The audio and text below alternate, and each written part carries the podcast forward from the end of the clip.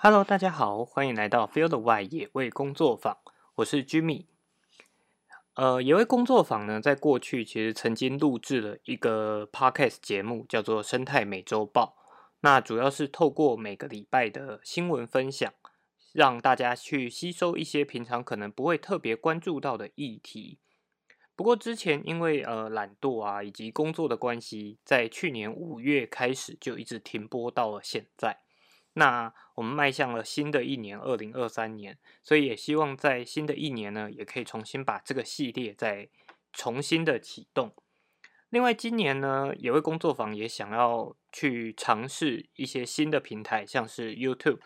以及呃 Instagram 的 Real 短影片。所以，作为新平台的第一集呢，就希望可以花一点点的时间来跟大家介绍，就是野味工作坊创立的原因。以及希望带给大家什么样不同的体验？那我们创立的宗旨呢？有一工作坊最主要是希望可以透过时下流行的平台跟途径，让大家可以更容易去获得跟自然环境相关的资讯及新闻。另外，也希望透过就是除了呃新闻这个媒介之外，也可以透过其他不同的途径，让大家可以更认识以及共感。跟环境啊，或者是跟野生动物有关的议题。那为什么要叫做野味呢？其实第一时间提到野味，大家最常直接联想到的，大概会是山产店，就是去吃野生动物啊，或者是野生的植物山产这一类的。那我们绝对不是希望推广这样子的行为。而是我们希望透过各种不同的方式、不同的感官，让大家去感受到自然野外的味道。所以，其实用英文来解释的话，会是比较精准正确的，就是 feel the w i 去感受到自然，感受到野外。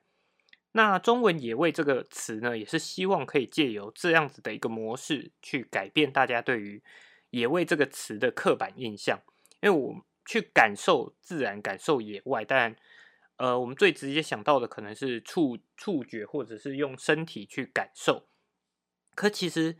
呃，也我们还是可以透过很多包含像如果是 Podcast 或者是 Clubhouse 这样子的平台，它可能就是用听的方式。那也许也可以透过一些嗅觉或者是其他视觉的方式，让大家去感受到就是自然生态的一些议题。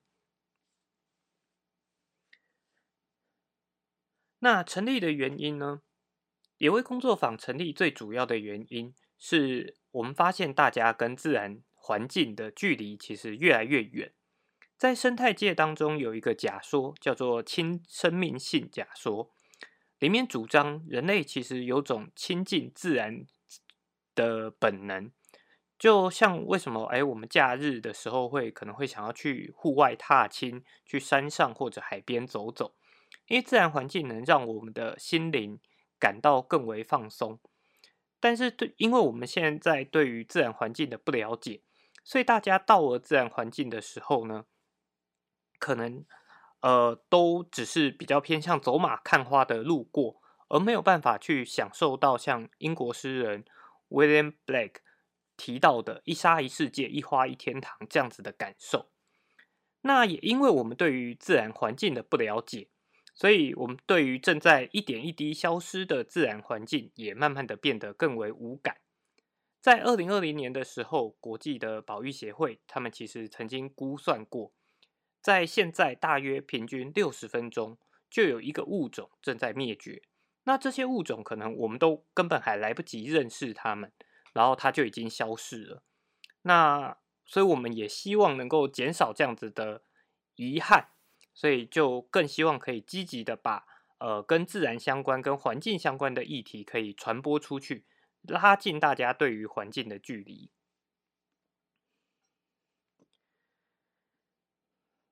那以前难道没有相似的平台吗？其实如果你本来就是有在关心哦生态环境的朋友，大概都可以举出好几个呃，就是有在介绍自然生态环境的资讯媒体或者是节目。这几年其实也有一些跟生态相关的 podcast 或者是 YouTube 的崛起，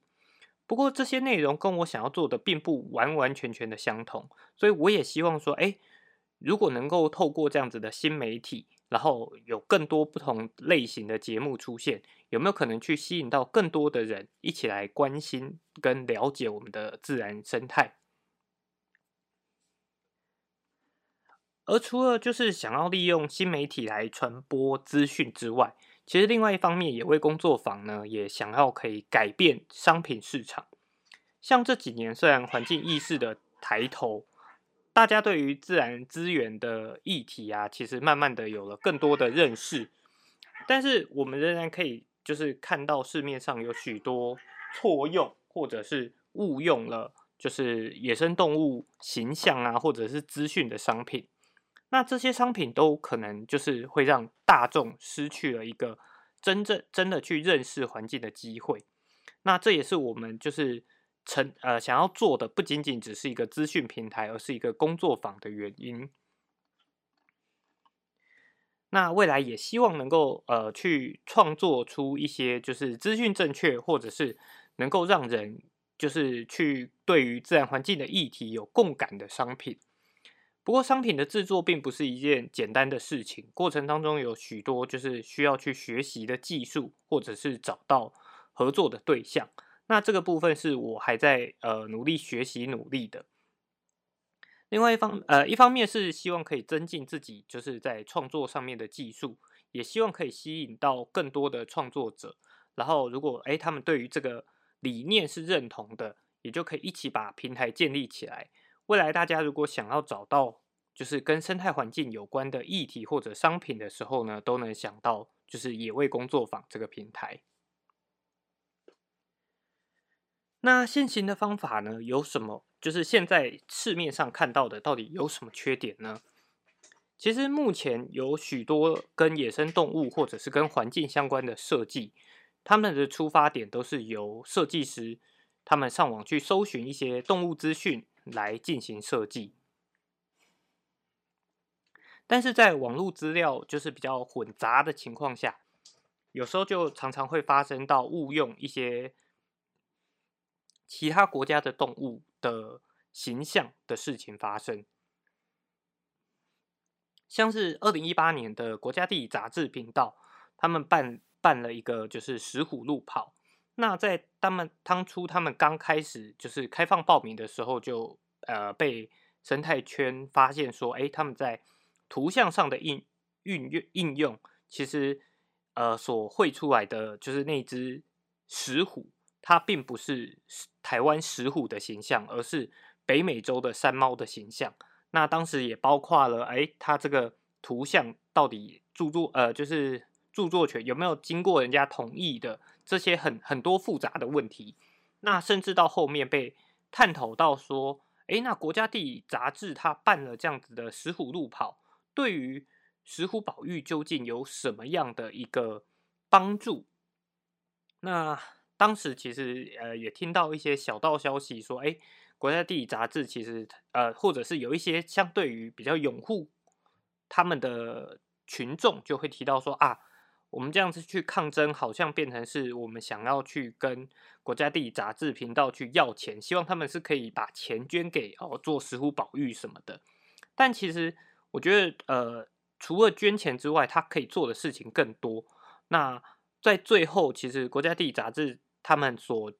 办的方式是，除了他办办了一个石虎路跑，他也在那一段期间去播放了，利用他们平台的力量去播放了跟石虎相关的许多。记录或者宣传片的部分，但这些东西其实它，呃，对于当时的我来讲，我会觉得它可以放在更前面就开始做这样子的宣传，就可以让大家知道说，哎，它不仅仅只是利用石虎这个形象来进行，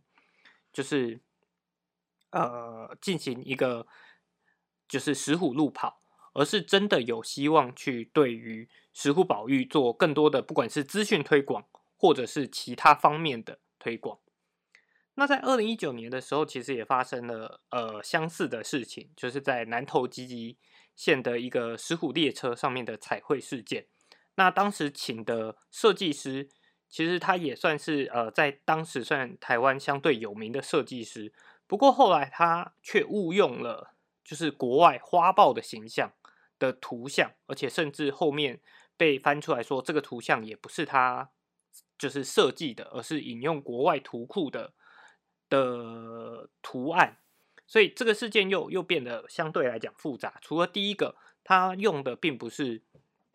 并不是哦台湾石虎的图案，然后再来是他用的呃他用的图案的著作权的部分。那甚至到最后是呃他引用图案的那个俄国设计师发现了这个事情之后，哎也为了台呃台湾的石虎重新绘制了这个台湾石虎的图案，那也。就是，也就是现在台中呃台中市政府跟苗栗市政府有一些图案上面，他会用到的这个呃卡加设计师他所用的石虎的图案。那这些问题发生的原因，其实大多是来自于说，一般大众其实不太清楚说，台湾有专业的人员在进行研究调查。那他们在进行就是商品设计呀，或者是这些设计的时候，他们也不知道该去向哪些单位，或者是怎么样去跟这些研究人员询问、去请意。而研究人员对于这样子的，就是推广模式或者是推广项目，其实也都不太了解，就进而产生了这样子的误会发生。那也因为这样这些事件的发生，让我觉得说。如果我们有机会可以把设计的方向去改变，呃，不再是由设计师来想要找动物，然后来仅仅只是透过上网来搜寻资料，而是如果从一个比较偏向研究员的角度来出发，把很多的议题导入设计当中，这样子会不会能够改变这样子的缺点呢？那就像是呃，国家地理杂志所办的石虎路跑。对我来讲，如果他当初把这样子的石虎路跑变成了一个比较像是障碍赛的模式模式，那在这样子的障碍赛当中，它也许并不是一个那么呃，就是单纯佛跑步的，它就可能比较像有点像斯巴达路跑啊这样子，它是一个比较活动性的东西，而不不单纯只是为了跑步。那透过它的这种障碍赛，也可以在障碍赛当中去加入一些哎石虎可能会遇到的。问题跟危机，在这样子的活动过程当中，这些参加者他就更可以去共感到说，台湾石虎在台湾所遇到的困境以及困难。那为什么要创造商品呢？其实如果拉回呃，我们最希望的就是减法生活，去创作出商品，好像并不是那么的环保或者是友善。可是我们也不太可能说，哎，一瞬间就叫大家抛弃了目前的生活高科技的智慧，或者是智慧型手机这一类的东西。